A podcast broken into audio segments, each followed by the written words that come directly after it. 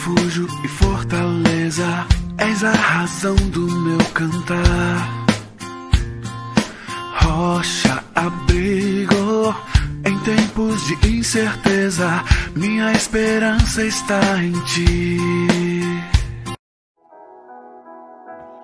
A confissão e a esperança. Esses dois aspectos são muito claros, trazidos no Salmo de número 38.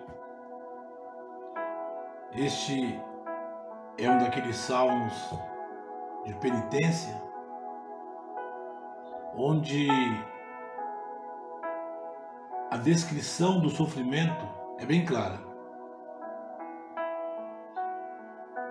Esse é um dos salmos também que não traz para nós a especificidade do momento desses sofrimentos. Apenas o autor diz que há muito sofrimento. Mas é interessante que nesse salmo ele revela duas fontes de sofrimento. O primeiro deles, e salmo é dividido em três partes bem claros, versos de 1 a 8, o salmista declara a fonte do sofrimento. Ou a primeira delas, pecado promove sofrimento. Veja como no texto ele vai dizer que esse sofrimento é tão forte e que ele atinge o próprio corpo do pecador. Ó Senhor, não me repreendas na tua ira, nem me castigues no teu furor, porque tuas flechas se cravaram em mim e sobre mim pesou a tua mão. E aí diz: por causa da tua indignação, não há no meu corpo parte saudável. Ele fala que seus ossos chegam a doer. Os seus pecados já cobrem a sua própria cabeça. É uma carga muito pesada. Feridas que cheiram mal, que apodrecem. Ele está cabisbaixo, abatido, lamentando o dia todo. Ele diz mais uma vez no verso 7: O meu corpo está ardendo. E repete, repete: Não há na minha carne nada saudável. Estou exausto e esgotado. Fico a gemer por causa da minha inquietação. É isso que o pecado faz. O pecado gera tanto sofrimento, não apenas na alma, mas no próprio corpo. Dos versículos 9 em diante, ele vai nos mostrar uma segunda fonte de sofrimento. Ele vai dizer que a perseguição promove sofrimento. É verdade. Ele diz: Senhor, todo o meu desejo está diante de ti, e o meu anseio não, é te, não te é oculto. Meu coração está agitado e minhas forças vão embora. Até a luz dos meus olhos já eh, não está presente, porque os meus amigos e companheiros se afastaram de mim por causa da minha enfermidade e os meus parentes ficaram à distância. Também os que buscam tirar minha vida preparam armadilhas contra mim e os que procuram o meu mal dizem coisas prejudiciais.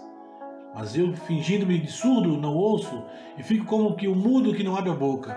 Assim fico como quem não ouve, em cuja boca não há resposta. E você percebe claramente aqui que o sofrimento é alcançado por conta dessa perseguição, do abandono também, mas da perseguição daqueles que querem maltratar. O texto então termina, nesse texto é, de penitência do salmista, na terceira parte, os versos 15 a 22, a confissão e a esperança promovem libertação. Enquanto dois aspectos promovem sofrimento, dois aspectos promovem libertação. Ele diz: Mas, o Senhor, mas Senhor, espera em ti. Tu, meu, meu Deus, me responderás. Rogo-te que me ouças, para que eles não riem de mim e não me menosprezem quando meu pé tropeçar. Pois estou prestes a tropeçar e minha dor é constante. Mas confesso a minha culpa, entristeço-me por causa do meu pecado. Depois termina no texto, lá no final do verso 21 e 22. Ó Senhor, não me desampares. Meu Deus, não se afaste de mim. Apressa-te em me ajudar, Senhor, minha salvação. Essa parte do texto revela claramente aqui a esperança e a confissão do salmista.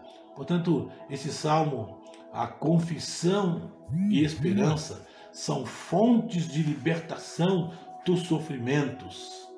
A confissão e a esperança são fontes de libertação do sofrimento.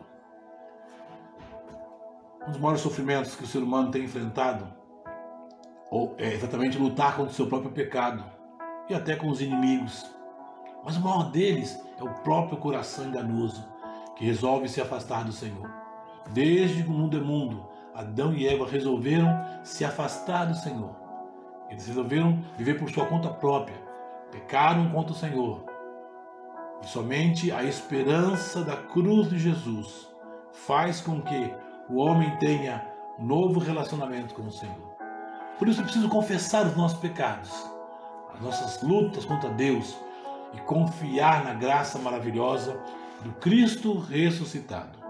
Que Deus faça com que eu e você compreendamos essas verdades, que a confissão e a esperança são fontes de libertação dos sofrimentos. Confie nisso. Viva assim. Que Deus abençoe você e toda a sua família.